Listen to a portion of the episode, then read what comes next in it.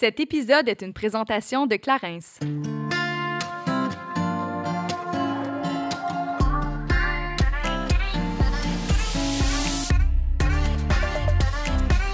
Salut, ici Juliane et Kate et on vous souhaite la bienvenue sur notre podcast Génération Sidechick où nous allons démystifier la réalité des femmes de notre génération. Cette folle décennie qu'à la trentaine, c'est avec humour et aucune censure que nous et nos invités allons vous révéler des faits croustillants de notre vie privée. Alors servez-vous un verre et restez à l'écoute. Cheers!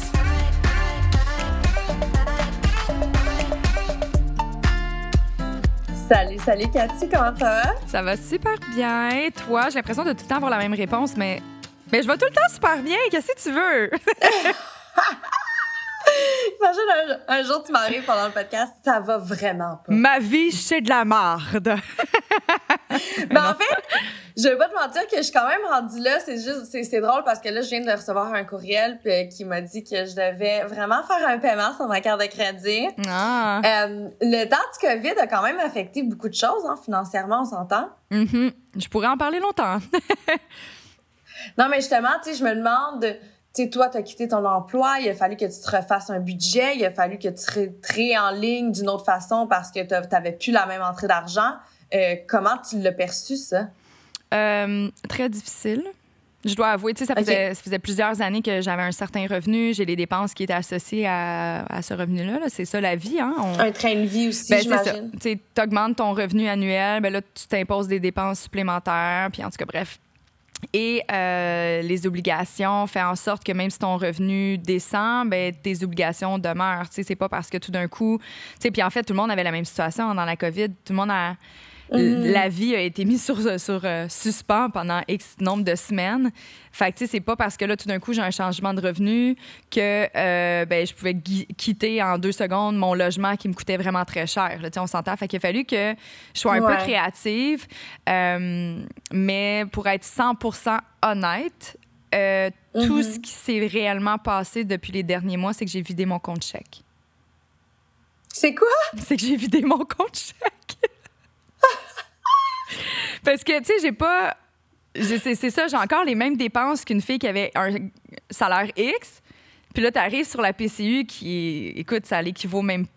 En tout cas, ça n'a rien à voir avec ce que je faisais avant. Puis c'est pas assez pour payer juste mon loyer. Là, c'est sans compter l'auto, la nourriture, le chien, le, le train de vie, la pharmacie, les biens normaux. Les besoins de base. Oui, c'est ça, tu sais. Fait, euh, c'est sûr que ça nous a aidés, je dirais pas le contraire. Par contre, dans mon cas à moi, tu sais, pour quelqu'un qui était étudiant, la PCU, super cool. Mais pour quelqu'un qui était bien établi puis qui avait des des finances, mais c'est ça. Ça a fait en sorte que j'ai puisé euh, l'argent que j'avais mis de côté. Puis là, ben, je commence à avoir un peu des ulcères d'estomac.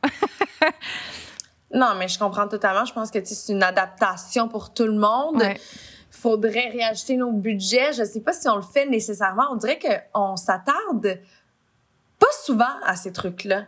Euh, je sais pas si t'es comme moi, mais moi, je suis vraiment plus sur un mode euh, robot. Hmm. On dirait que jamais que je prends le temps de faire attends, mais quel argent que je mets dans ce genre de dépenses-là, quel argent que je peux me permettre de dépenser dans tel genre de dépenses? Je regarde rarement ça. Donc, euh, aujourd'hui, ça va être le fun parce qu'on va avoir un expert en la matière.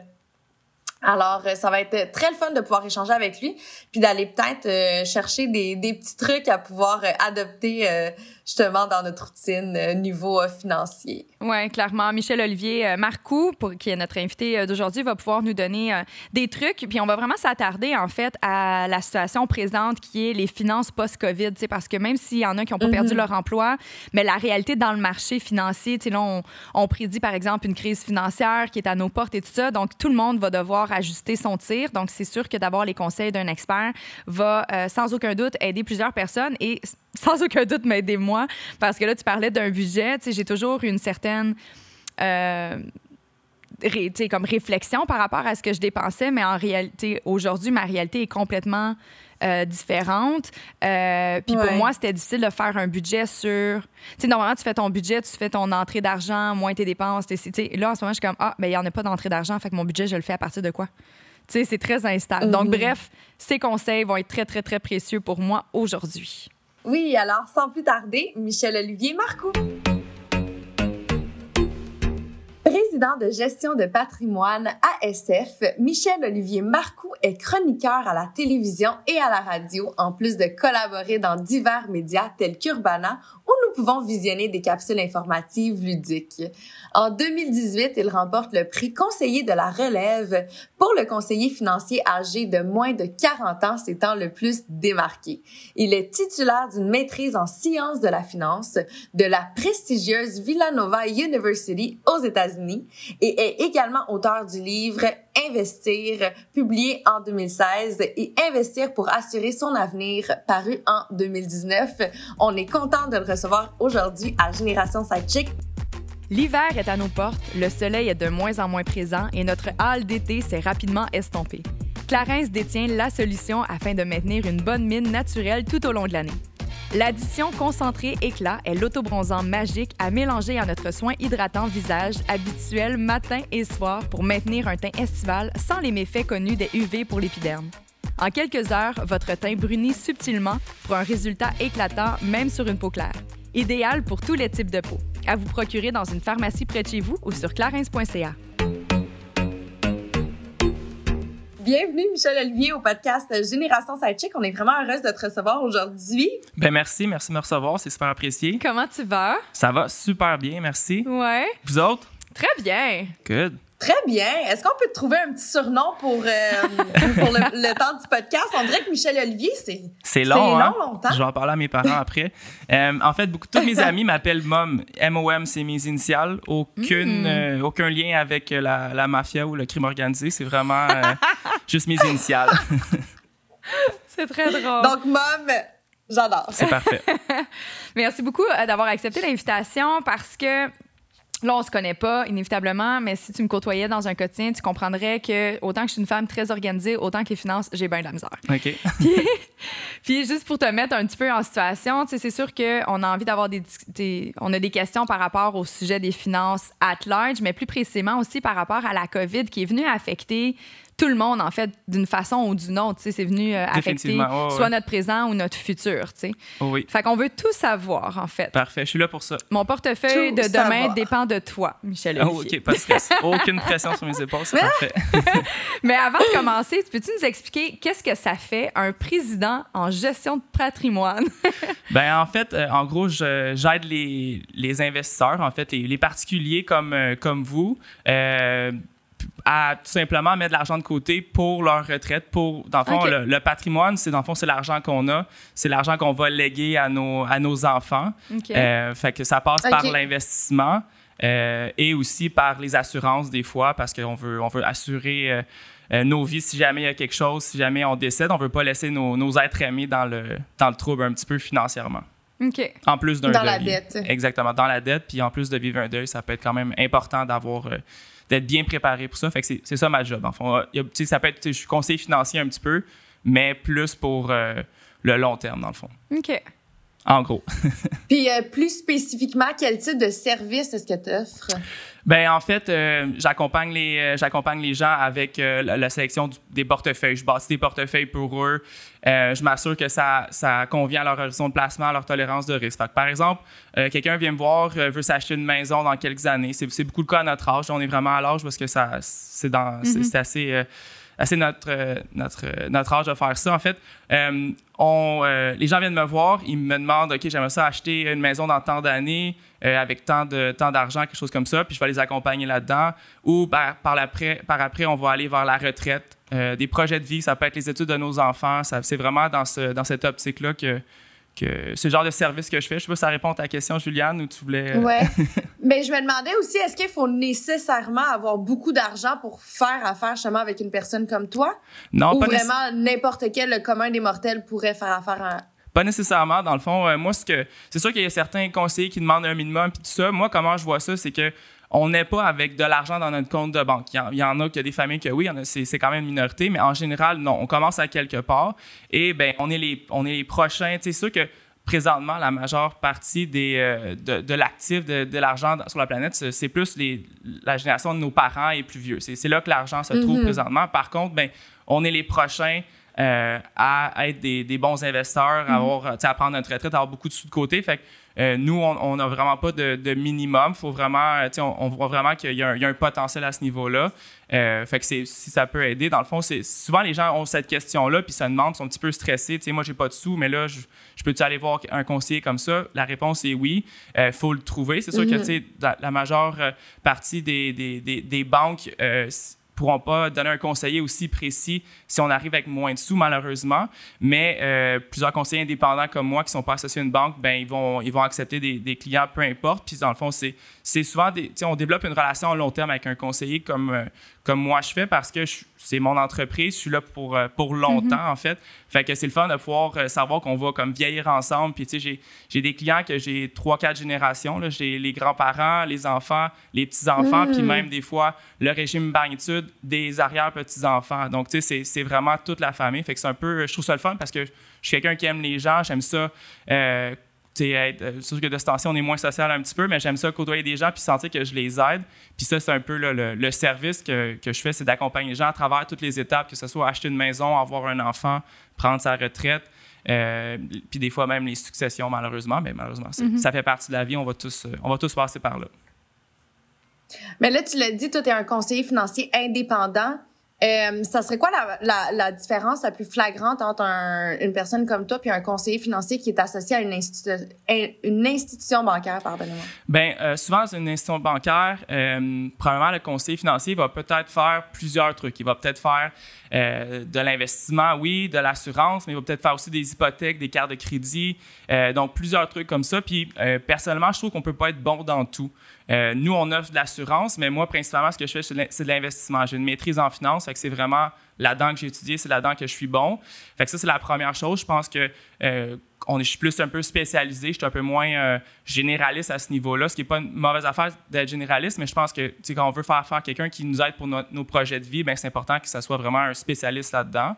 Ça, c'est la première chose. Souvent, euh, quelqu'un qui est indépendant comme, comme nous, on est, va offrir des produits de plusieurs institutions financières différentes. C'est-à-dire que moi, je peux offrir des fonds mutuels de, des banques, justement, mais je peux offrir aussi des, des, des, euh, fonds mutuels de compagnies d'assurance, de, de compagnies de fonds mutuels, tout simplement. Fait on offre souvent un, un, éventail de produits plus large, tandis que avec une banque, mais probablement qu'ils vont vous recommander les produits de la banque comme telle et non celles de leurs compétiteurs parce qu'ils veulent garder euh, ben, l'argent à l'interne, mhm. tout simplement. Mais j'ai une question par rapport à ça, puis en tout cas, peut-être que je vais te rendre mal à l'aise, puis ça sera ça. Mais je trouve que.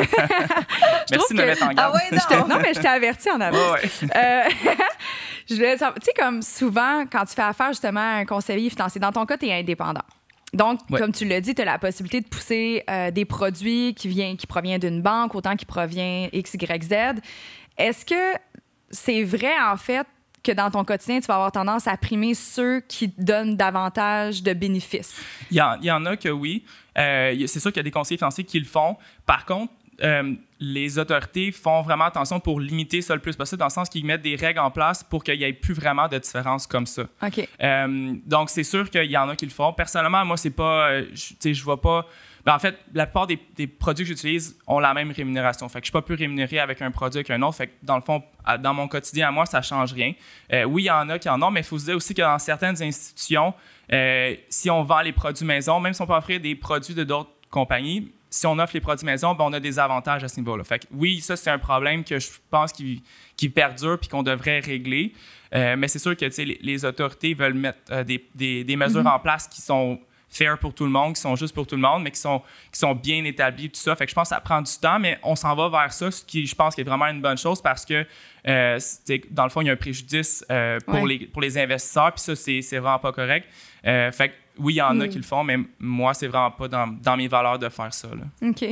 Puis comment qu'on fait, euh, tu sais, si justement je, suis assis avec mon conseiller ou quoi que ce soit, ou mon assureur, là, on parle d'un service qui, qui, qui, peut s'appliquer partout, mais tu sais, je le sens, tu sais, on me suggère tout le temps sais, comme mon assureur, ça fait plusieurs années que j'étais avec la même personne, puis pourtant, il me revient toujours avec le même la même compagnie d'assurance, j'ai l'impression qu'il m'offre pas d'options. Fait que là, j'ai un petit doute à savoir, OK, ben, tu sais, clairement, lui, personnellement, il y a davantage à retirer peut-être dans cette situation-là. Moi, en tant que cliente, ce serait quoi? Est-ce que je lui demanderais carrément, tu peux-tu m'expliquer un peu le Ouais, ben- détail de ta, ré- de ta réflexion derrière. Puis. Ça se demande. Dans le fond, c'est sûr qu'il y a certains courtiers, des fois, qui vont dire qu'ils offrent des, des- des produits de plusieurs institutions, mais que finalement, ils vont toujours offrir le même. C'est, Ouais. courtier, il faut faire attention, parce que c'est pas toujours, Ouais. malheureusement, le, le cas.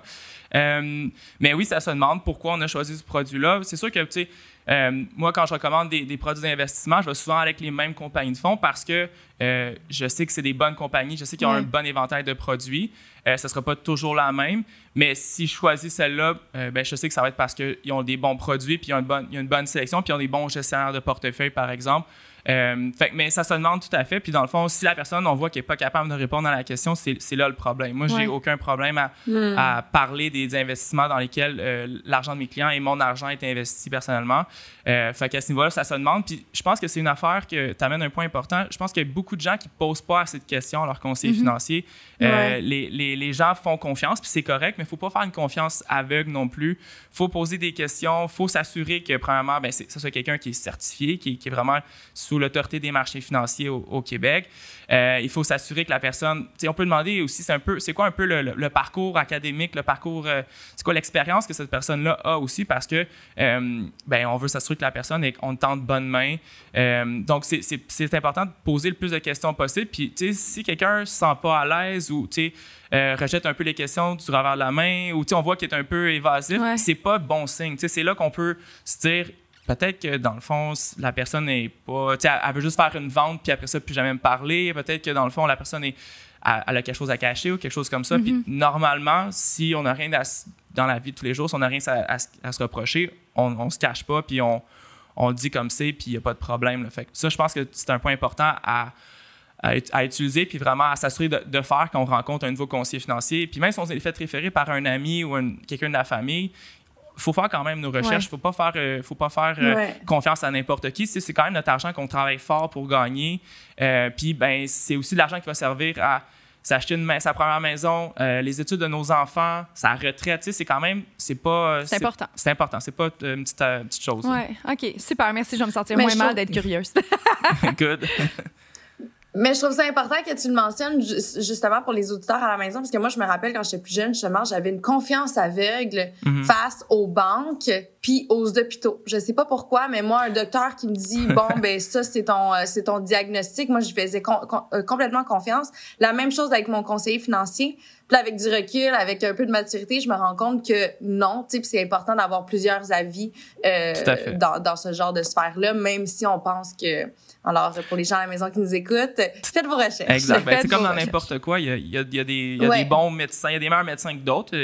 La plupart des médecins sont super bons, mais c'est comme dans n'importe quoi. Il y a des meilleurs joueurs de hockey que d'autres. Puis c'est, c'est, c'est, c'est pas tout le Mhm. monde qui est fait, euh, qui est Y fait a-t-il égal à ce niveau-là. meilleurs joueurs de hockey que d'autres? Je vous laisse ça. Mais moi, je me demandais, est-ce que ça coûte cher euh, faire affaire avec un conseiller financier?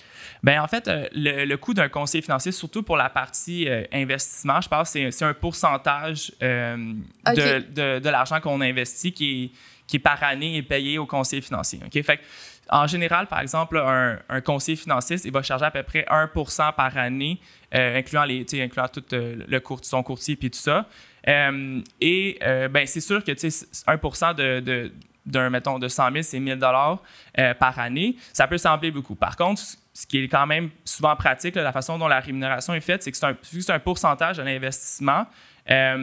Plus l'investissement monte, plus euh, ben, vous êtes content. Dans le fond, votre but à vous, c'est que l'investissement monte, puis plus le conseiller financier euh, est rémunéré aussi. Donc, on travaille un peu ensemble, dans le sens que quand, quand vos placements montent, ben moi, je suis content parce que ma rémunération monte, puis vous, vous êtes content parce que vos, vos avoirs montent. Tu sais, C'est peut-être un peu froid ce que je dis, c'est peut-être vraiment... Non, mais Euh, au moins, c'est le fun de savoir, tu sais, t'as pas le En fait, Ouais. c'est à ton avantage de travailler à mon avantage aussi. Exactement, exactement. Puis c'est sûr qu'il y a plusieurs méthodes de rémunération. Ça, c'est la méthode que nous, on fonctionne.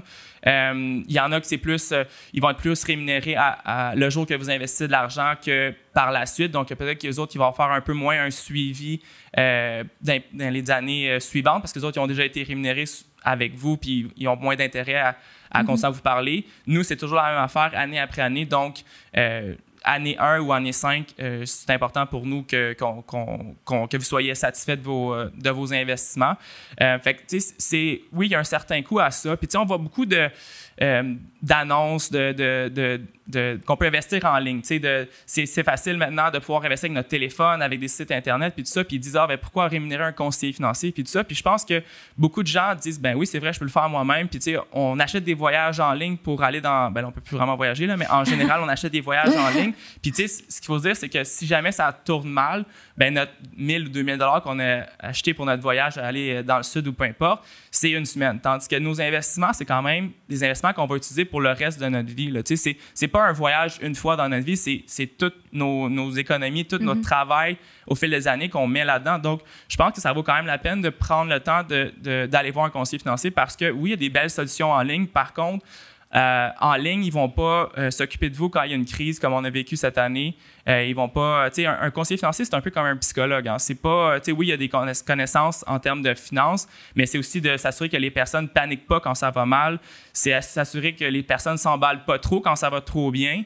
fait que c'est un peu, tu sais, c'est de rester rationnel à ce niveau-là. Fait puis il y a quand même des études qui ont été faites aussi qui, démontrent que euh, après 15 ans d'avoir investi avec un conseiller financier par rapport aux gens qui n'ont pas investi avec un conseiller financier, puis ça, peu importe la, classe sociale, que ce soit du monde super aisé ou moins aisé, euh, il y a presque trois fois plus d'actifs que les personnes ont euh, pour les personnes qui ont utilisé un conseiller financier. Fait que ça, ça, ça, il y a quand même plusieurs hmm, études qui ont été faites à ce niveau-là. Puis oui, il y a un coût à ça, mais dans la vie, il y a plusieurs choses qui ont un coût, mais ça vaut la peine en bout de ligne de, de, de payer ces frais-là qui sont inclus dans les mm-hmm. investissements. Là, tu disais que les gens, tu servais un peu de psychologue pour les gens qui paniquent. Puis là, dernièrement, tu as reçu une coupe d'appels sûrement. Euh, les gens devaient capoter avec la COVID, non? Euh, j'ai eu une bonne année 2020 en termes d'heures de, travail. Si, j'étais avocat, j'aurais plusieurs heures facturables.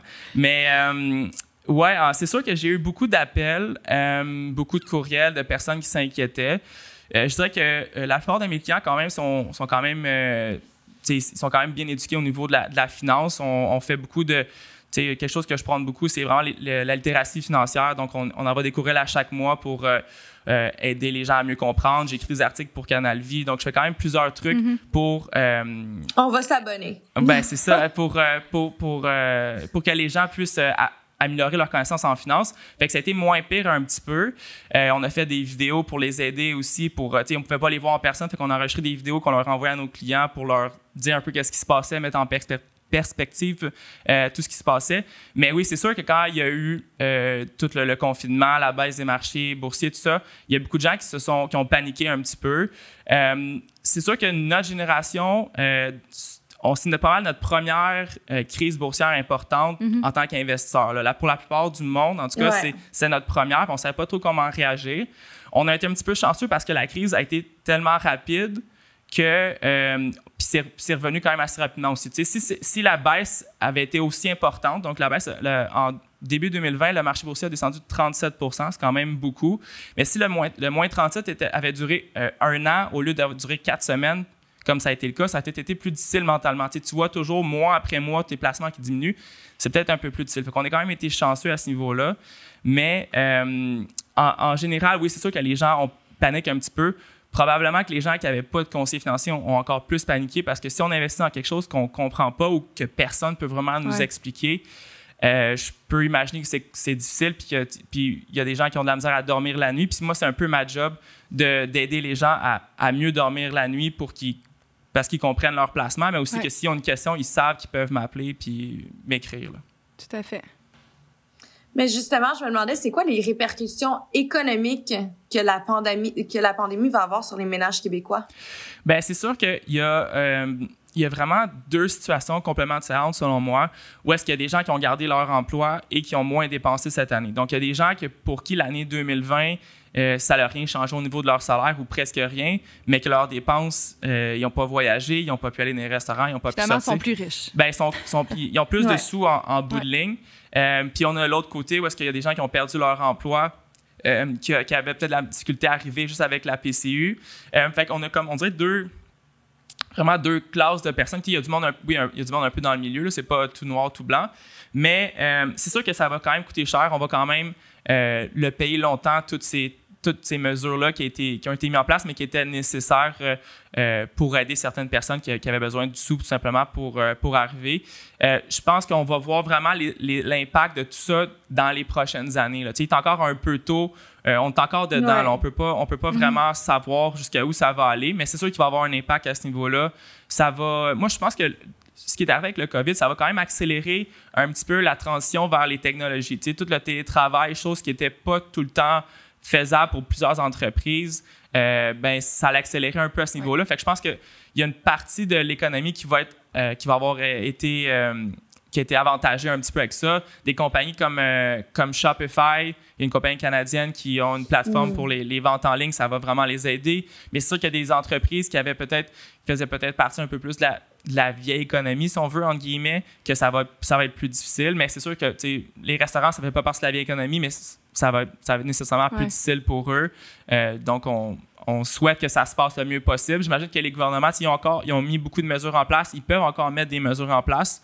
Il euh, faut quand même qu'ils fassent attention parce que l'argent ne tombe pas du ciel. C'est pas, euh, on n'a pas limité d'argent. Puis mm-hmm. c'est cet argent-là qu'on a donné dans les différentes mesures, ben, malheureusement, on va les payer pendant plusieurs années. Fait je pense que c'est euh, c'est sûr que ça n'a pas été positif, mais on s'en est quand même bien sorti jusqu'à présent, euh, selon moi. Mm-hmm. c'est ça, tu dis qu'on va le voir euh, à travers les, les années qui vont venir. Dans le fond, on peut s'attendre évidemment à une hausse éventuellement des taxes et des, de l'imposition.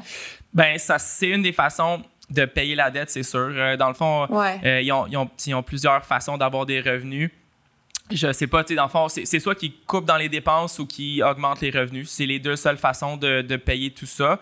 Euh, je veux dire, on peut continuer comme on était, mais pour l'instant, je veux dire, les, le niveau d'imposition qu'on avait puis les, le niveau de dépenses qu'on avait était suffisant pour le niveau de vie qu'on avait avant, si on veut, sans les mesures et tout ça. Donc, j'imagine que pour euh, retrouver l'équilibre, il va falloir faire un des deux ou les deux peut-être euh, dans les prochaines années. Mais c'est sûr que c'est le genre de dépenses puis l'argent qui a été euh, donné par les gouvernements, ça va prendre des années à, rembourser. Fait c'est vraiment de savoir un petit peu comment, euh, comment ils vont faire ça, mais ça, ça se pourrait. Personne ne mhm. le souhaite, mais euh, c'est peut-être des. On va peut-être être rendu là, malheureusement.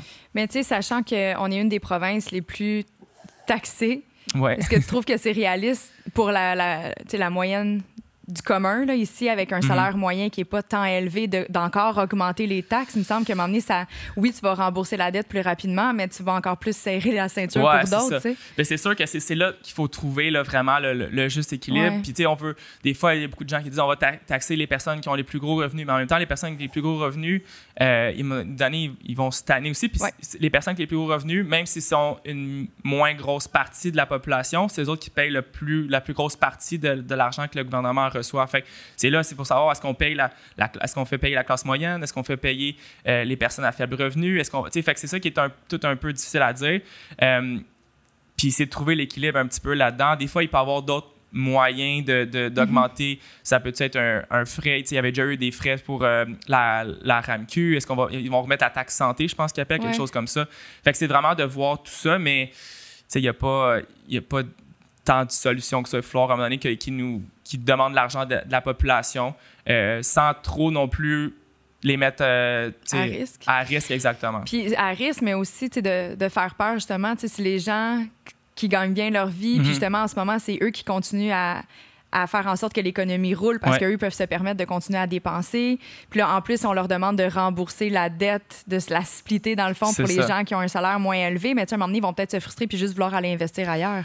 Ben, probablement. C'est ça, ça qu'il faut faire attention. Il faut dire aussi que le Québec est un peu en quelque sorte en compétition avec les autres provinces ou même avec les autres pays. Tu sais, quelqu'un qui, quelqu'un qui, qui vient de la France puis ou d'un autre pays puis il se dit ben je vais retourner dans mon, dans, dans, mon pays parce que dans le fond je vais être moins imposé ou je vais aller aux États-Unis où est-ce que je sais que je suis moins imposé. Euh, c'est ça qu'il faut faire attention parce que euh, les gens à un moment donné euh, il y, y, a des limites à ce qu'on peut payer. On a beau avoir vouloir aider la société, vouloir payer ses impôts, mais à un moment donné aussi, il faut, se dire que quand tu vois qu'une très grosse partie de, ton, l'argent que tu travailles fort, puis dans le fond, si tu gagnes plus de sous, puis là, en plus, ils t'imposent encore plus, tu dis, ben, dans le fond, vu que je travaille plus fort, j'ai plus de succès, puis vous, vous me pénalisez un Ouais. petit peu pour ça. Puis, tu sais, c'est sûr que, il y a- je veux dire, c'est pas pour prendre un, je veux pas prendre un, un côté euh, la droite ou la gauche, c'est juste, faut, faut quand même le voir comme ça d'un niveau juste rationnel puis d'un niveau très froid au niveau de l'argent. Euh, c'est, faut, faut pas trop non plus pénaliser le, le succès de certains, mais il faut pas non plus oublier qu'il y a certaines personnes qui qui peuvent pas travailler ou qui ont, qui ont, des, qui ont, qui ont, qui ont perdu leur emploi, des affaires comme ça. Fait que, tu sais, c'est ça qui est comme trouver le juste milieu, Mhm. mais c'est, c'est de l'économie vraiment, euh, tu sais, c'est un- au niveau de, euh, ça prend des économistes vraiment qui vont f- bien faire leur job à ce niveau-là. Ouais. Mais tu sais, il y a beaucoup de gens dans notre génération euh, qui sont travailleurs autonomes. Puis là, il se passe une crise euh, un peu économique, je peux te dire. Là, Tu sais, la pandémie a quand même Mhm. apporté son Ouais, lot de, ouais. de difficultés au niveau financier. Est-ce que c'est d'autant plus important pour notre génération de d'avoir des coussins financiers, tu sais, de s'établir un budget au cas où qu'il se passe une COVID? Ben, c'est sûr qu'un fonds d'urgence, c'est super important euh, parce que oui, il peut arriver le COVID, mais il peut arriver aussi, euh, il peut nous arriver qu'on a un accident et qu'on peut pas travailler pendant quelques mois, surtout qu'on est travailleur autonome. euh, ben, on n'a souvent pas d'a- d'assurance invalidité, quelque chose comme ça. Donc, c'est sûr que Ouais. d'avoir euh, un fonds d'urgence, c'est super important. Puis je pense que beaucoup de monde l'ont réalisé avec, le- avec la COVID, que qu'ils ont été chanceux qui ont gardé leur emploi, ils ont été chanceux peut-être que la PCU est embarquée, mais il va y avoir des situations dans la vie qui vont arriver qu'on n'aura pas nécessairement euh, euh, Cette aide. cette aide-là là, du gouvernement parce que justement, si on, on a un accident puis on peut pas travailler parce qu'on on travaille comme, euh, comme infirmière ou comme euh, on est travailleur autonome, encore une fois, qu'on, qu'on- pour, pour gagner des sous, il faut travailler, il faut faire des contrats, ben ça, ça, peut être, ça peut être super. En plus de ne pas filer, d'être malade, par exemple, d'avoir une certaine in- invalidité, euh, puis là, il faut qu'on stresse en plus pour l'argent. Euh, je pense que c'est, c'est super important. Puis il disait, tu sais, d'avoir trois mois de salaire, euh, c'est Mais important. c'est vrai, ça? Ouais, mon, ben- mon père m'a tout le temps dit ça. Il dit minimum trois Mais mois. c'est ça, je me demandais, ouais, c'est ça. Je- En fait, je, voulais- je me demandais quelle portion de notre salaire devrait aller à un fonds. Euh, Fonds d'urgence. Euh, Mais en, général, moi, ce que je ouais, conseille aux gens, c'est c'est pas trois mois de salaire, en fait, c'est trois mois de dépenses. de dépenses. OK. Euh, parce que dans le fond, euh, normalement, la, la raison pourquoi le trois mois, c'est comme la, la règle universelle, c'est que l'assurance invalidité, souvent, ça prend trois mois avant qu'on puisse re- commencer à la Ah, recevoir. Ok. C'est bien, bien Ah. rare qu'une assurance invalidité, on la reçoit la journée qu'on qu'on est invalide, on la reçoit cette journée-là. Fait que c'est un peu pour ça. Euh, J'ai regardé une vidéo de Mark Cuban récemment qui disait que lui, avant, il disait que c'était six mois, ça prenait. Lui, maintenant, il dit que ça prend un an. Euh, après ça, je, je pense que faut pas en avoir trop non plus dans un fonds d'urgence parce que c'est quand même important que l'argent puisse fructifier Ouais. puis quand même faire des, des petits à ce niveau-là. Euh, mais un fonds d'urgence, ça ne veut pas dire dans, dans ton compte de banque ou dans ton matelas. Là. Ça peut être dans quelque chose qui rapporte un petit peu, mais qui est moins, qui est moins volatile. Donc, euh, oui, c'est important. Entre 3 et 6 mois, moi, je pense que ça a quand même pas mal d'allure. Euh, mais tu sais, des fois aussi, les gens ont beaucoup de sous euh, dans leur compte chèque. Il y a des gens qui aiment ça avoir un, un gros montant dans leur compte chèque, ça les rassure. Euh, mais il faut se dire que cet argent-là, elle pourrait travailler un petit peu pour nous, puis elle peut être accessible à quelque part dans un, dans un CELI qui va après ça nous servir d'un fonds d'urgence si jamais on en a besoin. Fait que, oui, il faut avoir un fonds d'urgence, ça c'est inévitable. Travailleur autonome ou pas, même si on a une bonne job, tu sais, il y a, y a y a des gens dans la construction qui, qui ont une bonne job puis qu'ils savaient qu'elle n'allait pas manquer de de job dans la construction, mais qui ont quand même été en arrêt de travail Ouais. pendant quelques semaines, puis peut-être même quelques plus que, plus que quelques semaines. Donc, euh, à ce niveau-là, il n'y a pas de- d'emploi qui est garanti. Euh, les gens qui travaillaient au casino, ils ont été arrêtés de travailler. Ils pensaient, tu sais, ils pensaient jamais manquer d'emploi au casino. Ils pensaient, Mhm. Donc, c'est- un peu une situation qui nous fait réaliser qu'on ne peut pas rien prendre pour acquis. On peut même pas prendre pour acquis de se serrer la main. là, donc, à ce niveau-là, Ouais. je pense que ça nous a fait réaliser beaucoup de trucs, mais ça, ça, il faut voir le positif là-dedans, puis il faut apprendre un peu de, de cette situation-là qui, était, qui, qui est plate un peu. Mhm. Mais comment on fait pour économiser en temps de crise? C'est exactement ça que je voulais dire, Juliane. Merci. Bon, vous êtes sur- la même longueur d'onde, c'est parfait.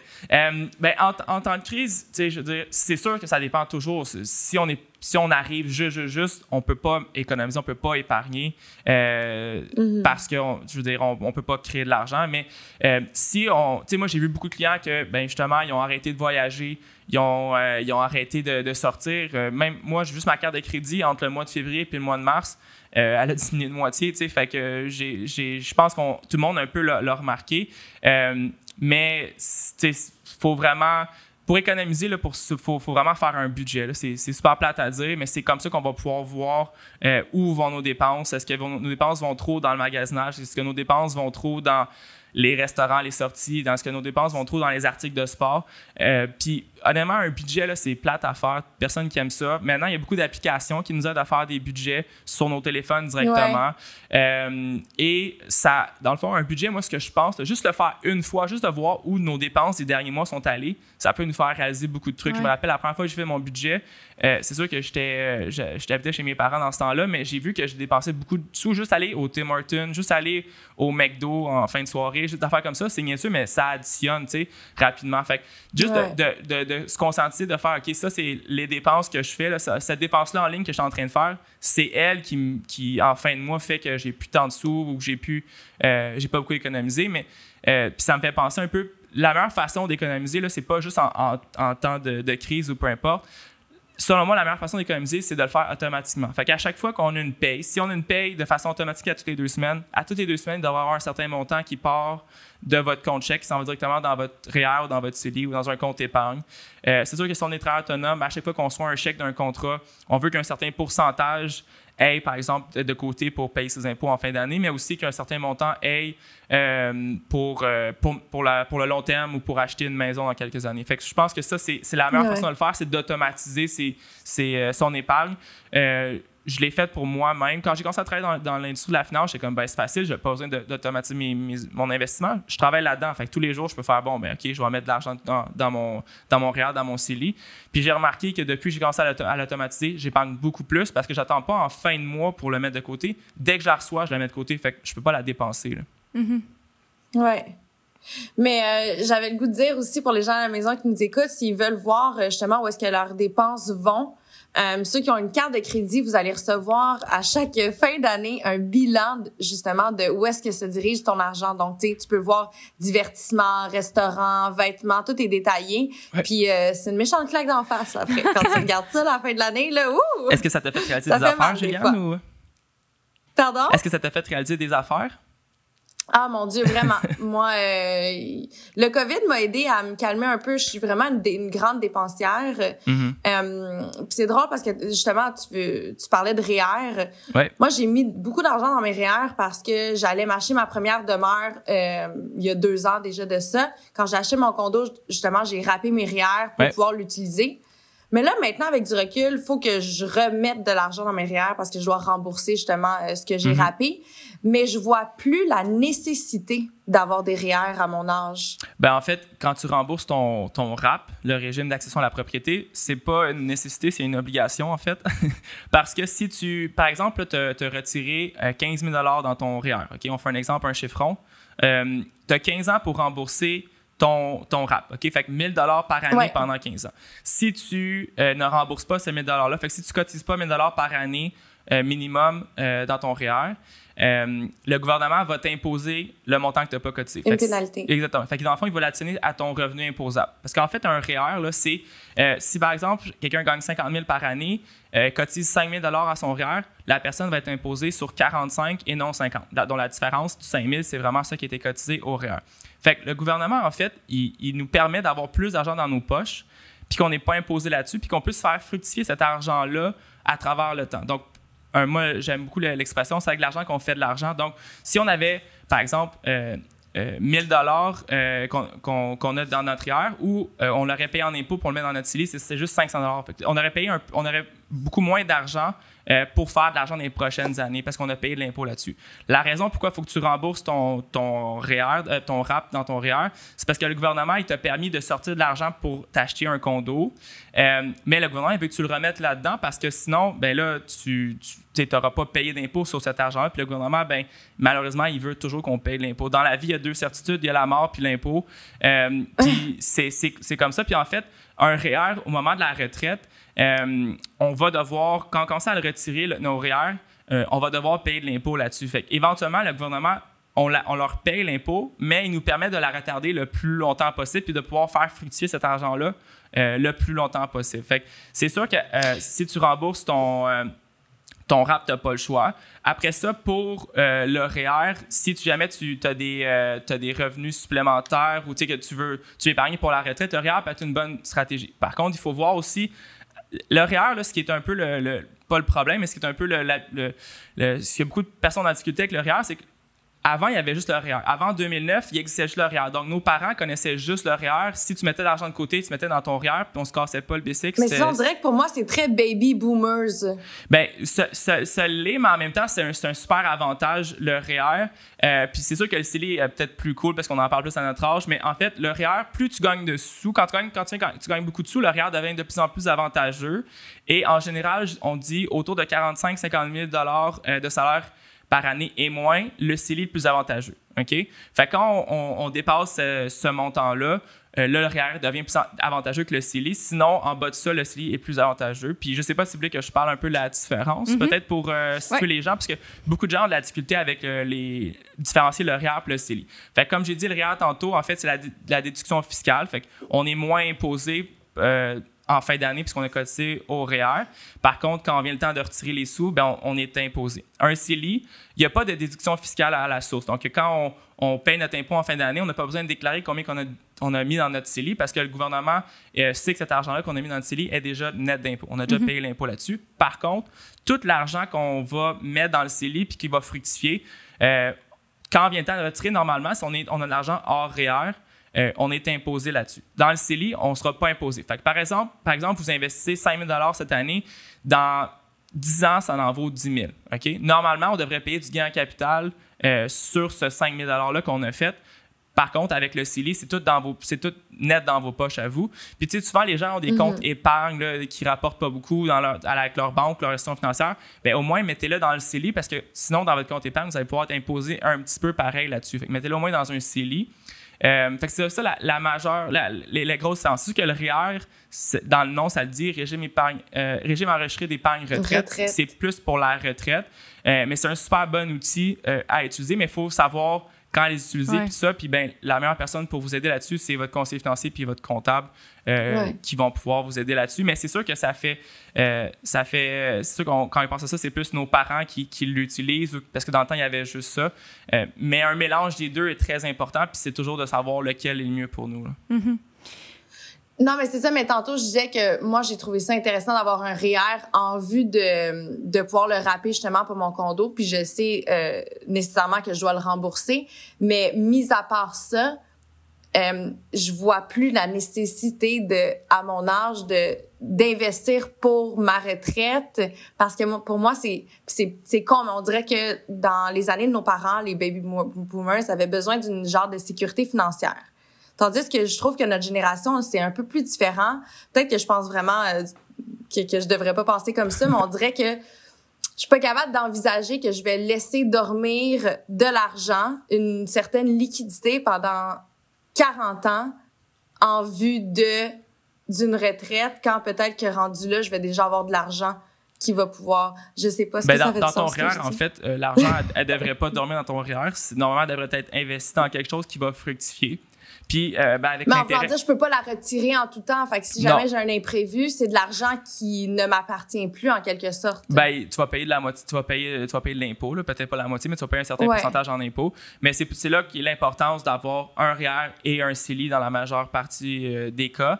Parce que comme ça, justement, si tu as un imprévu, ben, tu vas pouvoir utiliser ton CELI. Mais le REER est important parce que de plus en plus, euh, les gens n'ont pas de fonds de pension, que ce soit les travailleurs autonomes, que ce soit même les personnes qui travaillent pour des startups en général, c'est rare les entreprises qui ont des fonds de pension puis qu'on peut prendre notre retraite à 65 ans puis on, on sait qu'on va avoir une retraite le reste de nos jours puis tout ça. Donc, le REER, oui, est super important. Euh, faut pas, faut l'investir dans quelque chose qui va fructifier. Puis, tu sais, de mettre un peu d'argent à chaque mois. Tu sais, tu mets 100 dollars à chaque mois, tu mets 500 dollars par la suite, tu augmentes ton montant, puis plus ton salaire augmente, plus avec les années, tu as, du succès, puis ton, revenu augmente, ben plus tu vas pouvoir mettre dessous, puis ça, ça va fructifier, puis ça va faire des, gros montants puis tu vas pouvoir l'utiliser après ça ben, pour prendre ta retraite peut-être plus tôt et tout ça. Puis vraiment, le, l'importance de mettre l'argent le plus tôt possible, je peux pas accentuer ça assez parce que euh, souvent les gens vont vouloir s'acheter une maison. Mais que si s'acheter une maison ou un condo, ça prend quand même quelques années avant de ramasser des sous. Là. À moins qu'on ait un salaire super mm-hmm. important puis qu'on puisse ramasser une mise de fonds dans, le temps de le dire, ce qui est pas souvent le cas. Euh, c'est rare moi que des gens me disent ah j'aime ça acheter un condo mais je, je, je vais être obligé je peux, je peux l'acheter demain matin puis j'ai pas mis une scène de côté c'est super rare la, plupart du monde vont vouloir s'acheter un condo puis vont, devoir attendre quelques années malheureusement avant de pouvoir avoir assez d'argent pour s'acheter quelque chose. Fait à ce niveau-là, c'est la même affaire pour la retraite. le nombre de personnes qui commencent à vouloir mettre de l'argent de côté dans la cinquantaine, puis dire je vais prendre une retraite à 60, mais si on n'a pas mis une scène de côté, euh, c'est bien plus difficile. Mm. Puis c'est vraiment le temps qui fait euh, le travail pour nous mm-hmm. quand on investit dans quelque chose. Puis faut pas le laisser dormir, il faut vraiment l'investir dans quelque chose euh, qui va, qui va rapporter. Mm. Mais c'est sûr que, tu sais, en, en, terminant, de l'épargne, ne veux, pas, ce qui est plate comme concept, c'est que c'est de l'argent qu'on gagne là, puis qu'on n'utilise pas là pour utiliser plus tard. c'est ça qui est difficile, puis c'est ça qui, est un peu peut-être tough à, à, penser puis à, à, vouloir faire, parce que tu sais, on dit, mais là, je la gagne là, je travaille fort là, puis je peux pas toute la dépenser pour plus tard, puis on sait pas si on va avoir plus tard. Oui, on sait pas si on va être là plus tard, mais en même temps, il y a des bonnes chances qu'on soit. En général, les gens se rendent à 65 65 ans et plus. c'est parce que moi, ça m'insécurise d'avoir de l'argent auquel j'ai pas accès. Ben, donc, c'est plus ce concept-là que je trouve ça très irréaliste. Ouais, ben, faut, en fait, faut, faut se dire qu'on la met là puis on la touche pas, surtout pour la partie REER. Puis après ça, ben, mm-hmm. dans, dans le CELI, on peut peut-être aller pour quelque chose qui, ben, en fait, normalement, tu devrais pouvoir y avoir accès dans ton CELI sans problème. Fait qu'au moins, tu, tu te dis, bien, cet argent que j'avais dans l'arrière, je la gagne là, je travaille fort pour, puis je vais la, je vais la récolter dans plusieurs années. Mais au, moins, tu as quand même une partie que tu peux utiliser si jamais tu as une bad luck. Surtout quand on est travailleur autonome. Tu sais, on sait jamais quand le prochain contrat va arriver, on sait jamais qu'est-ce qui va arriver. Fait à ce niveau-là, c'est important de, de peut-être pas euh, mettre trop trop d'argent dans nos REER, tout dépend de la situation, mais plus dans quelque chose d'un peu plus euh, liquide qu'on peut plus retirer, comme dans le CELI, par exemple. Puis, sachant que, tu sais, là, on parle qu'il y a une crise financière à nos portes, puis que c'est un peu inévitable à cause de justement tout ce qu'on a expliqué au début de l'enregistrement et tout ça, est-ce que. Tu sais, comme par exemple, mon REER, le, premier mois, ça a chuté. Puis on me demandait combien que ça. Tu sais, mon me demandait à combien ça a baissé. Puis je suis comme, je veux même pas checker. je, veux, je vais avoir mal au cœur. C'est la bonne chose à faire, en fait. de pas checker. Ouais, ben en fait, c'est plus. Euh, c'est tellement plus difficile émotionnellement quand tu le regardes. Mais quand tu le regardes pas, tu te dis, je sais que ça descend, mais au moins, je le vois pas concrètement. Exact. Puis, tu sais, je dis pas de pas regarder votre relevé de placement, c'est ce que je dis, mais c'est tellement de la psychologie, puis c'est tellement ça qui est le plus difficile, c'est de, de, voir son argent diminuer. Euh, ça nous fait plus de peine ou de mal que quand ça monte du même montant. fait, en tout cas, ça, je veux pas. Euh, ben non, non, non, ça va, c'est super, super pertinent, mais en fait, justement, dans cette optique-là, puis là, je présume tu as comme avancé la chose, fait que je, suis pas mal sûre de ta réponse, mais dans cette optique-là, sachant, exemple, OK, on rentre dans une crise économique, on sait pas trop combien de temps ça va durer. Tu mhm. vas conseiller aux gens de pas toucher à ça ou ils doivent paniquer puis retirer leur argent? Ben, en fait, euh, paniquer, retirer son argent, c'est rarement la bonne décision. Euh, je m'en doutais que tu allais me dire ça. ça. Je, pense que ça, c'est assez, assez simple.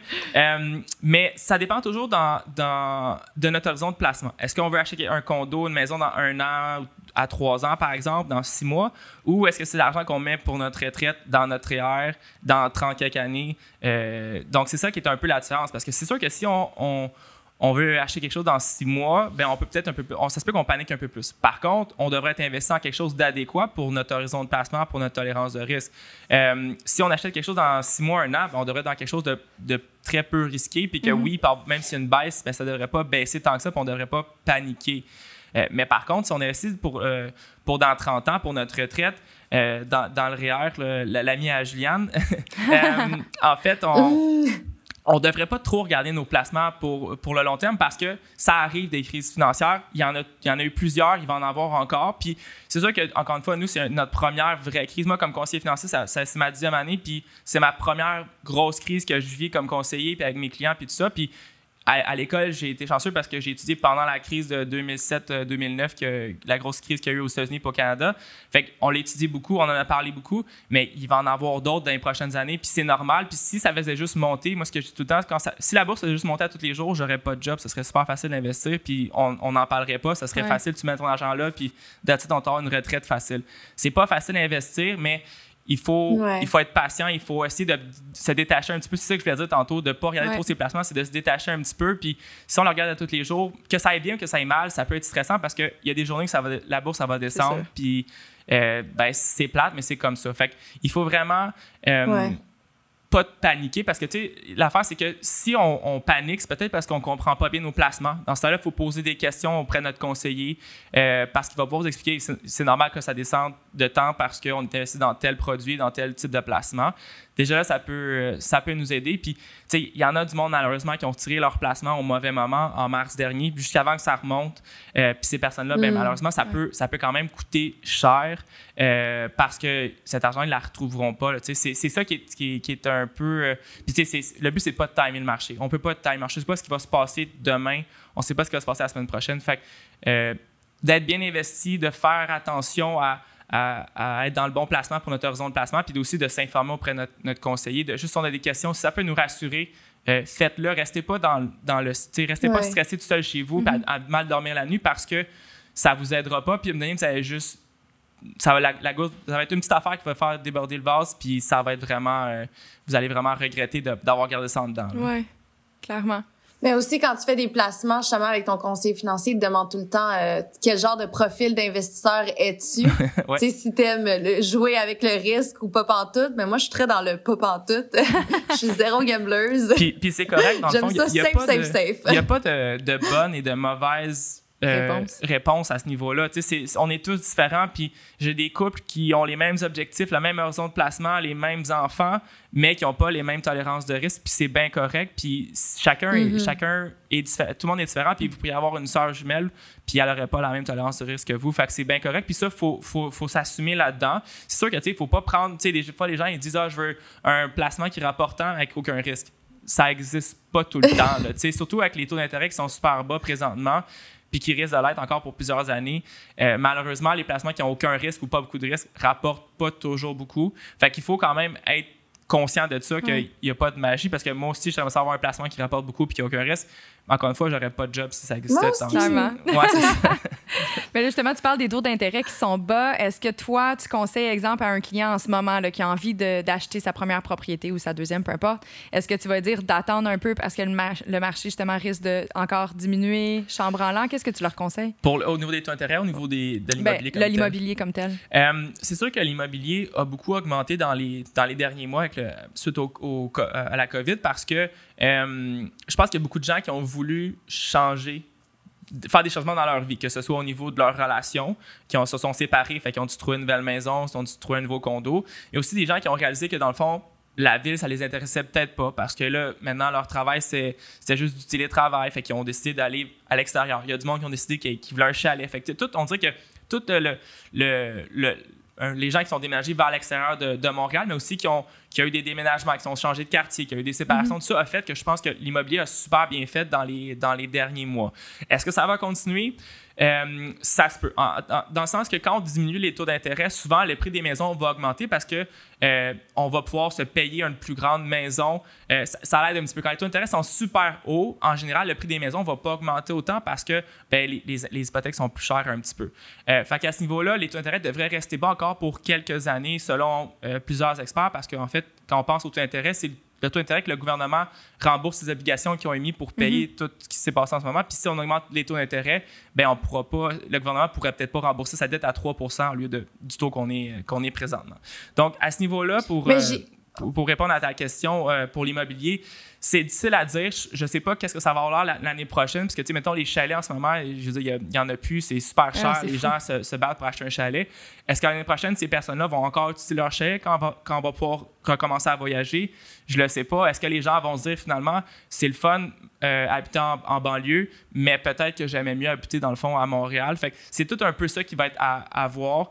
Euh, puis, il faut, faut, faut, se dire aussi, euh, en, terminant sur le sujet de l'immobilier, peut-être d'autres questions, mais sur, cette question-là. Non, non, c'est j'ai compris. Tu veux que non, mais euh, c'est que beaucoup de la croissance immobilière au Canada, c'est beaucoup dû à l'immigration. Puis cette année, il n'y en a pas eu d'immigration parce que les frontières sont fermées. Mm-hmm. Fait probablement que ça va avoir un impact au niveau de la croissance de l'immobilier dans les prochaines années parce que s'il n'y a personne qui arrive, s'il n'y a, pas. Tu sais, je dis oui, la, population a une certaine croissance, mais mm-hmm. c'est beaucoup l'immigration qui, qui, faisait que le prix de l'immobilier augmentait beaucoup au Canada dans les grandes villes euh, comme à Toronto, Vancouver, puis à Montréal aussi. Mm-hmm. Mais j'ai lu un article de CBC News justement qui euh, prévoyait euh, une baisse au niveau des valeurs immobilières de 6,7% au niveau des euh, maisons familiales puis de 6,5% au niveau des condos. Ben ça se peut, tout à fait, parce que justement, pour, pour la raison que je viens de dire, il y a moins de il y, a moins de, monde qui, ont émigré au Canada, mais aussi il y a quand même beaucoup de monde qui ont perdu leur job. Il y a quand même beaucoup de monde qui ont des difficultés financières, des entreprises qui ont fermé. Euh, mm-hmm. donc, même si c'est des entreprises qui étaient bien établies, ben, les propriétaires d'entreprises de ces entreprises-là ont des difficultés peut-être financières aussi. Fait ça se peut très bien. Ça dépend toujours du quartier. Il y a des quartiers qui, qui, vont, qui vont être euh, intouchés. Il y a des quartiers que ça va affecter plus que d'autres. Euh, mais c'est probablement que ça va, ça va avoir un impact parce que ça a un impact un peu sur tout. Euh, c'est, ça va être, sauf que c'est difficile. Il y a tellement de facteurs qui, qui, qui influencent ça que ça va être difficile à, à, à, voir qu'est-ce prévoir. Que, à prévoir ce qui va arriver. Mm-hmm. ouais. J'ai comme une question, puis là, je, refais un rebond, je retourne vers les réages. Sorry, Juliane, c'est ma dernière question, je te jure. euh, sais, justement, en ce moment, le gouvernement il a mis plusieurs mesures en place pour aider la population. Si, exemple, quelqu'un qui avait retiré des REER, s'est retrouvé cette année sans emploi, sa PCU, etc., comment il va faire pour rembourser l'année prochaine? Est-ce qu'ils ont prévu, peut-être que tu n'as pas la réponse, mais est-ce qu'ils ont prévu justement de laisser un délai supplémentaire aux gens pour rembourser? Je sais pas comment ils vont faire ça euh, l'année prochaine pour payer les impôts parce que ça se peut qu'il y ait beaucoup de personnes qui aient eu besoin de 100% de la PCU pour vivre puis qui n'ont pas gardé de sous pour payer des impôts parce que la PCU, c'est imposable. Euh, à moins qu'ils qu changent ah d'idée. hein? Non, non, euh, c'est imposable. C'est imposable. Donc, euh, ça, s'il y a des gens qui n'ont qui ont pas gardé sous, ça se peut qu'il y ait la sécurité à payer les impôts l'année prochaine. Fait que ça, ça pourrait être difficile. ce que j'espère, c'est que les gens retrouvent leur emploi d'ici là ou qu'ils l'aient retrouvé puis qu'on peut se retrouver un peu la, la vie normale. Ça, ça se peut très bien qu'il que le gouvernement décide de, de, retarder un petit peu parce que en fait, là, les impôts pour 2019 sont dus le 30 septembre. Donc, c'est, euh, ça, ça, ça, a été quand même un gros délai. Fait que probablement qu'ils vont encore. Tout va être un peu euh, décalé, décalé euh, pour, les, pour, les, pour la prochaine année, en tout cas. Mais euh, je sais pas s'ils vont prévoir de l'aide, malheureusement. Je, je pense pas qu'ils le savent, non plus. Ils sont pas rendus là encore. Non. Mais là, on parle beaucoup de la PCU. Est-ce qu'il existait d'autres aides financières? Euh, outre la PCU avant la, COVID? Oui. Ben, il y, avait l'assurance emploi, mais sinon, euh, non, il n'y avait pas euh, il y avait pas tant de d'autres programmes à ma connaissance en tout cas. Hmm. Toi, tu parles plus en dans la période de crise, Juliane? Oui, en période de crise, ben, j'entendais beaucoup parler de la PCU. Moi, j'en ai pas eu besoin, mais je me demandais parce que c'est pas tout, tout, le monde qui était qui, ben, qui pouvaient avoir accès à la PCU. Fait que je me demandais s'il existait d'autres euh, aides. Euh, ben, je sais que les étudiants avaient le droit à une certaine, euh, un certain montant par mois qui s'appelait pas la PCU. Il y avait d'autres d'autres initiales, mais je sais qu'il y avait les étudiants qui avaient le droit, les finissants et tout ça. Mais sinon, il y a eu il y a de l'aide pour les, pour les entreprises, il y a eu de l'aide pour quand même plusieurs trucs, mais la PCU, c'est un peu le plus, le plus fameux parce qu'il y a plus de monde qui, ont, qui en a eu droit, en fait, qui ont eu besoin de ça. Mm Ouais. I know. Hmm. Allô? Allô, PC. ma bonne chum. Mais bref, en tout cas, on n'en reparlera pas. c'est derrière nous, de toute façon. Là, euh, là ils ont annoncé justement qu'ils changeaient leur, leur méthodologie pour la suite. Là, fait que voilà. de toute façon, ben, moi, je vais, je, vais m'emmener, ça va recommencer à. Hein? Le monde des médias va repogner. Mais là, je me demandais, il y a beaucoup de monde qui, euh, qui ont fait du télétravail justement en temps de COVID moi, en, en tant que travailleur autonome, je sais que je peux euh, mettre sur mes dépenses euh, euh, mon bureau, admettons, à la maison. Les gens qui ont fait du télétravail, est-ce qu'ils vont pouvoir justement mettre ces dépenses-là? oui, c'est sûr. moi, je suis pas comptable, fait que je vais pas donner trop de conseils à ce niveau-là parce que je veux pas mettre le pied dans la bouche. Par contre, ce qu'il faut faire attention, c'est que si, par exemple, votre employeur euh, vous a donné des sous pour vous acheter une chaise de bureau ou un ordinateur ou un deuxième écran, quelque chose comme ça, ça, c'est sûr que ça sera pas, euh, on ne pourra pas le déduire de nos impôts euh, parce que ben, on peut pas, l'avoir deux fois gratuitement. en fait, c'est pas. Mais à ce niveau-là, je veux pas trop m'avancer parce que je veux, parce que dans le fond, j'ai pas étudié, j'ai pas, je suis pas CPA du tout. Fait que, mais demandez à votre comptable, c'est la meilleure chose que je peux vous, vous dire. Puis si vous ne faites pas affaire avec un comptable, faites affaire avec un comptable. Surtout surtout cette année, ça peut être compliqué avec le, le, mhm. télétravail puis tout ça. Puis oui, il y a un frais encore associé avec un comptable, mais ça, en long, à long terme, ça peut valoir la peine. Surtout si vous faites une erreur dans vos impôts. Euh, en bout de ligne, c'est des erreurs qui peuvent coûter cher parce que le, Revenu Canada, par exemple, ils vous disent que vous leur devez tant d'argent. Vous leur devez pas dans six mois ou l'année prochaine. Vous leur devez aujourd'hui et avec l'intérêt que vous auriez dû euh, mhm. parce que vous auriez dû payer le montant auparavant. Fait à ce niveau-là, un comptable, ça vaut la peine. Puis travail autonome encore plus parce qu'il y a encore plus des fois des, des trucs qu'on peut déduire et tout ça. Euh, oui, ça peut coûter plus cher pour un travail autonome faire ses impôts par un comptable parce que c'est plus compliqué, il y a plus de factures et tout ça. Euh, mais c'est une, une, dépense qui peut être importante puis qui peut être euh, facilement payée parce qu'elle peut mhm. vous trouver des déductions que vous n'avez pas pensé. Fait que ça peut quasiment se payer tout seul des fois. Oui. Clairement. Mais tu sais, outre le fait de. maison... Oh, excuse, pour, de, outre le fait de payer euh, d'avoir des risques, en fait, de mal calculer puis d'avoir une dette envers le gouvernement. Tu sais, personnellement, puis même si là, c'est la première année que je vais me considérer comme travailleur autonome, mais tu sais, avant ça, j'avais un revenu qui était super. C'était facile comme tout. Le mon T4, mon si, mon revenu, merci, j'ai mes réels. Tout était simple, simple, simple. Mais la journée que j'ai j'ai changé de comptable, j'en ai tout temps eu, mais là, celui que j'ai en ce moment, je l'aime d'amour parce que, honnêtement, mes retraits sont tellement plus importants depuis que je le vois parce qu'il est comme, OK, voici ta situation, ton copain fait ça à peu près comme argent, il y a telle affaire que vous pouvez mettre ensemble, ça, tu le gardes de ton bar, ça, il va le faire, puis finalement, potluck-wise, là, c'est vraiment plus payant. exact. C'est comme un, encore une fois, c'est un peu comme un conseiller. Il y a un coût associé à ça, mais en bout de ligne, on se retrouve gagnant. Des mm-hmm. fois, il ne faut pas se dire que c'est de l'argent qu'on pitch par les fenêtres. Au contraire, c'est de l'argent qu'on peut avoir avec des discussions comme, comme toi, c'est ton cas. Fait ça, ça vaut quand même la peine. Puis de trouver un bon comptable. Puis quand je parle de comptable, je parle de quelqu'un qui a une certification pas un beau-frère ou. puis je parle souvent du beau-frère dans, mes articles ou dans, dans, mes chroniques, mais un beau-frère qui, qui, fait ça dans son sous-sol ou whatever, puis j'ai rien contre les beaux-frères, c'est, plus que. souvent, on a comme quelqu'un dans notre famille, une tante qui fait ça des fois, puis que, tu sais, c'est correct, puis ça peut aider si on a une situation super simple, mais si cette personne-là fait une erreur, c'est vous qui a payé, pas la personne qui a fait l'erreur, malheureusement, même si c'est votre votre ami ou peu importe. Euh, ça peut aussi entacher votre relation avec votre beau-frère. Fait que faites attention à ça. attention. non, c'est vrai. Bien vu. Mais pour les gens à la maison, c'est important justement de poser des questions parce que je suis pas mal sûre qu'il y a beaucoup de trucs que vous allez pouvoir euh, euh, déduire de vos impôts cette année si vous avez fait du télétravail, mais c'est à vérifier de votre côté.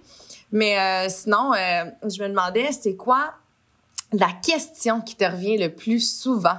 Au niveau de la planification financière? La question qui me revient le plus souvent, je dirais que c'est combien je devrais mettre de côté? Comme c'est ça paraît. Fuck, Juliane, elle avait exactement cette question. Ah, parfait. Bon, ben, je vais répondre tout de suite, Juliane, à ta question. Combien? Dis-moi-le. comme si, comme si j'allais arriver avec un montant euh, X qui va être le bon montant magique pour tout le monde. Euh, non, c'est ça. Probablement, c'est ça la question qui me revient le plus souvent parce que je pense qu'on dirait que les gens veulent une approbation. Est-ce que j'en mets assez de côté? Est-ce que, est-ce que, est-ce que je devrais faire ça? Est-ce que j'en mets trop de côté?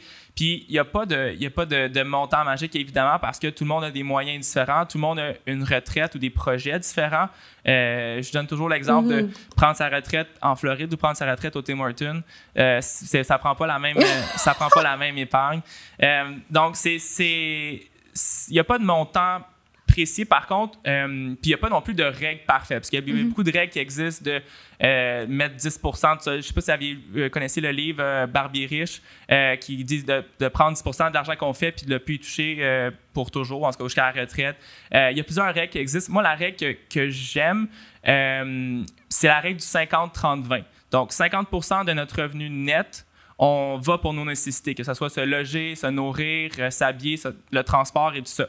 Le 30% suivant, c'est des trucs qui sont non nécessaires, mais qui sont bons pour nous, c'est-à-dire magasiner, voyager, sortir d'un restaurant. Euh, ça, c'est quand même 30, 30 qui nous fait du bien. Et le 20% restant devrait être mis de côté. C'est sûr que 20% ça paraît beaucoup euh, quand on n'a jamais mis l'argent de côté. Euh, et euh, c'est pas parfait. Il n'y a, pas de, a pas de règle parfaite. Par contre, je pense que c'est un bon euh, guideline, comme on dit en bon français, pour nous aider à mettre de l'argent de côté. Et si on n'a jamais mis d'argent de côté, ben, voyez pas comme la montagne super, super haute, hein, parce qu'il faut mettre 20% c'est beaucoup. Commencez par avoir comme objectif, par exemple, 5% Commencez à ça. Mm-hmm. Puis quand vous l'avez atteint, ben, allez-y pour le 10, allez-y pour le 15, allez-y pour le 20. Et éventuellement, vous allez probablement pouvoir y arriver avec le temps, avec, le, euh, avec les, dépenses qui vont peut-être diminuer si votre hypothèque est payée ou vos salaires qui augmentent et tout ça. Euh, fait que ça, je pense que c'est vraiment une, des règles que moi, j'apprécie beaucoup, que j'aime, bien, euh, que, j'ai, parlé dans, mon livre aussi, euh, qui, fonctionne bien. Puis il n'y a pas de... Des fois, les gens veulent que je fasse des planifications financières pour, pour eux à 30 ans. Une planification financière, une projection financière, euh, à 30 ans, c'est bien difficile parce que vous ne savez pas peut-être combien d'enfants vous allez avoir. Mhm. Vous ne savez pas quel âge vous allez prendre votre retraite. Vous ne savez pas qu'est-ce que vous voulez comme retraite. Fait que c'est bien difficile. Mais avec des règles comme ça, euh, pour quelqu'un de faire une planification, c'est difficile. Mais avec une règle comme ça, on va pouvoir au moins se donner une chance d'avoir des sous de côté puis de faciliter un peu la projection quand, quand, on arrive plus proche de la retraite un petit peu. Euh, fait que ça, je pense que c'est une, une, règle qui fonctionne bien. Euh, puis peut-être que c'est sûr qu'on avait dans des, endroits où ça coûte super cher le loyer, on, on réussit peut-être à mettre un peu moins d'argent de côté. Euh, mais il y a quand même, quand même façon de, c'est quand même le fun d'avoir des objectifs puis de voir qu'on peut s'améliorer puis mhm. d'arriver à ça. Puis tu sais, des fois, les gens, l'erreur, ce qu'ils font, c'est qu'ils ont des augmentations de salaire puis au fur et à mesure que, que leur carrière avance, leur niveau de vie augmente aussi. Euh, par exemple, quelqu'un qui, euh, quelqu'un qui, qui sort de l'université puis qui commence à travailler. Mon cas. Il y a, il Là, je ris, Kate, je suis crampée, ouais, Moi, chaque année, j'ai haute salaire, haute dépense, haute salaire. C'est ça, exactement. Puis, puis c'est correct aussi de se gâter parce qu'on travaille fort pour avoir ces promotions-là, puis euh, on, on, le mérite et tout ça. Mais des fois, peut-être qu'on peut se dire, ben probablement que mon auto que j'ai présentement, peut-être que mon condo que j'ai présentement, euh, mon rythme de vie, l'argent que je dépense en voyage, peut-être que c'est assez pour que je sois heureux puis dans le fond, que je pourrais prendre cet argent-là puis la, puis la mettre de côté. Donc, c'est peut-être quelque chose qu'il faut, qu'il faut faire attention parce qu'il y a du monde qui gagne, tu sais, il y, a des médecins qui gagnent beaucoup de sous qui n'ont pas de sous en, fin d'année parce qu'ils ont tout dépensé. Fait que c'est pas, pas nécessairement euh, euh, le, problème du commun des mortels, ça, ça, peut être, en fait, ça peut être le problème du commun des mortels puis et des médecins. Fait que ça permet à tout le monde euh, d'avoir la difficulté à mettre l'argent de côté parce qu'il y a du monde qui arrive puis qui gagne beaucoup de sous puis qui, le dépense tout, dans le fond. Fait que euh, je pense que ça, mais ça, arrive à, Je veux revenir à la question que c'était. C'est quoi la question qu'on me pose le plus? C'est souvent euh, combien d'argent je devrais mettre mm-hmm. de côté? Mais je trouve que la règle 50-30-20, comme tu le dis, peut. Après ça, le, vin, on, l'ajuste. Mais tu sais, mm-hmm. tantôt, par, Juliane, tu disais, j'ai la misère à mettre de l'argent de côté parce que je suis comme ailleurs, j'ai envie d'en profiter, j'ai envie. Tu sais, c'est mon moment présent, c'est en ce moment, mais en même temps, tu regardes, le, 50 c'est pour ton moment présent, mais ton 30 aussi, la majorité est quand même dans ton moment présent, puis le 30 mm-hmm. c'est pour ton fun. Ben oui, c'est ça, exactement. c'est quand même pas si pire. Si tu vas avec cette logique-là, puis tu l'analyses, ben ça va peut-être faire moins de remords à chaque fois que tu mets de l'argent dans, de côté dans ton REER ou ton CELI. Exact. Puis, tu sais, beaucoup de, de, gens voient l'épargne comme quelque chose de négatif. Puis, tu sais, il y a du monde qui veulent y aller trop all out. Euh, ils veulent vraiment trop mettre de l'argent de mm-hmm. côté puis trop agressif. Il faut quand même trouver un juste milieu parce que si on y va trop, trop euh, on est trop agressif dans notre épargne puis tout ça, on n'a plus de joie de vivre, on n'a plus, c'est un 30 comme je dis, qui est important de se faire plaisir, de faire attention à soi. Et euh, ben c'est ça, c'est un petit peu, il faut, faut pas aller trop extrême. Puis tu sais, euh, un livre que beaucoup de gens ont lu, c'est euh, On a souvent besoin de Pierre-Yves McSween, qui, est super connu puis que j'aime, j'aime beaucoup et, regarder puis écouter à la radio. puis je pense que, ce que ce que Pierre-Yves McSween a, fait de bien, c'est qu'il a conscientisé les gens à faire attention à nos dépenses puis à se poser la question en as-tu vraiment besoin? Je pense que ça, c'est important de, de, se la poser parce qu'on a souvent les dépenses qu'on fait, c'est des dépenses qui sont spontanées je vois un morceau de vêtement, je me l'achète. Je magasine en ligne, je me l'achète. Mais mhm. si on prend le temps de faire attention puis de, de, de, penser, est-ce que c'est quelque chose qui va vraiment améliorer ma vie ou que j'ai tant de besoins ou que, tu sais. Fait que ça, c'est de, de, faire un petit peu attention, euh, attention à ça. Euh, puis, par contre, Pierre McSween, des fois, je trouve qu'il est un petit peu extrême. Je pense que, tu sais, il y a certaines choses qu'il dit de ne pas faire, puis que dans le fond, on, est peut-être, on peut peut-être faire quand même, puis que c'est pas grave. De, c'est sûr que lui, il prend, il prend probablement tous les exemples, que ce soit le mariage, avoir des enfants, puis tout ça, puis il prend du côté très rationnel, du côté très comptabilité, puis c'est super correct. Mais il faut quand même aussi trouver peut-être un peu le, juste milieu euh, là-dedans. Mhm. puis avoir un peu de fun, s'il vous plaît. Oui, ouais, exactement, exactement. Puis on est tous différents aussi. Puis probablement que, que Pierre McSween, cette façon de, vivre-là puis de dépenser-là lui convient. Puis il y a peut-être beaucoup de monde que ça leur convient aussi. Il y a du monde à l'opposé, ça leur convient vraiment pas. Mais des fois, de trouver peut-être euh, entre les deux ou ce qui nous convient, nous, euh, c'est ça le mieux. Puis mhm. d'avoir du fun pour. ouais. Puis tu sais, je pense aussi dans une société capitaliste comme ça, il y a du monde qui sont, sont comme contents de dire, tu sais quoi, non, moi j'en ai pas de besoin, je fais pas cette dépense supplémentaire-là. Puis ils sont comme contents de se positionner là-dedans, faire comme j'embarque pas dans le bateau.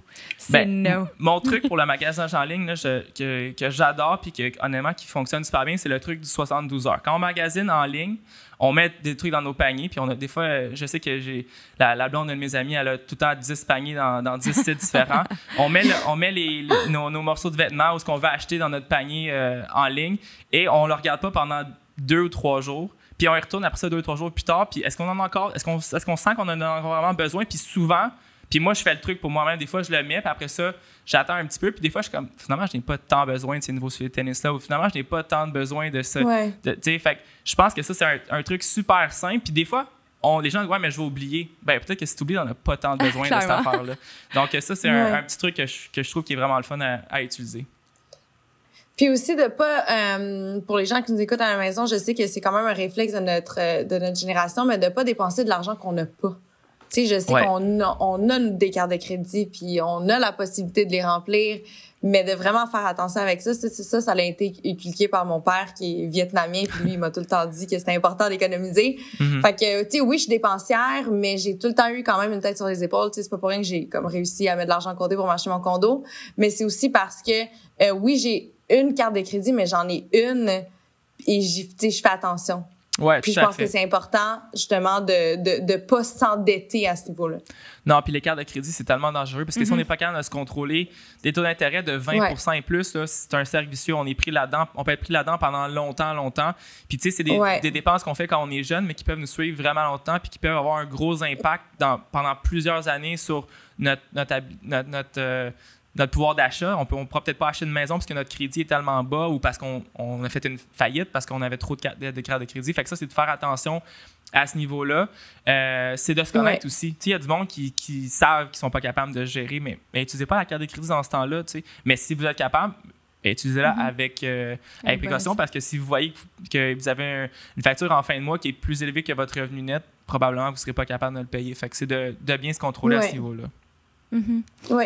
Mais moi, je me, je me sers un peu de ma carte de. C'était une super entrevue. Je disais que je me servais un peu de ma carte de crédit, mais de l'argent de côté, mais des, de l'argent de voyage. Parce que moi, je paye tout avec la carte, ah, je rembourse à la fin du mois, mais au moins, j'ai des crédits voyage. Fait que je sauve de l'argent quand je voyage. Exact. Ben, c'est ça qui est, qui est l'avantage des cartes de crédit, c'est que on peut quand même l'utiliser pour avoir un peu de, de ristourne, que ce soit de la remise en argent ou des, des crédits voyage, tout ça. Fait que si on est quand même de bien l'utiliser, ça peut être un super outil. C'est pas un problème, mais il faut, faut, faut, faire attention. faut faire attention. Faire attention. ouais. Merci vraiment beaucoup de ta présence aujourd'hui. Euh, Michel Olivier nous a remis à Julien et moi investir pour assurer son avenir. Je, je suis persuadée qu'on va avoir un super bel avenir, euh, Juliane. Ça va grandement nous servir. Je présume que les trucs que tu nous as élaborés pendant l'enregistrement, on peut les retrouver dans ton livre? Tout à fait, ils sont tous là. Merci beaucoup, m'avoir reçu. C'est super gentil. Très cool. Merci à toi. C'était vraiment super. Merci beaucoup. Je t'ai vu noter pendant l'entrevue euh, le 50-30-20, là, les pourcentages. Euh, tu m'as vu, hein? je, je pitonnais sur mon ordi, je suis comme, ah oui, ah oui. Mais pour vrai, je pense que c'est un peu de ça. Tu sais, je suis pas très bonne à.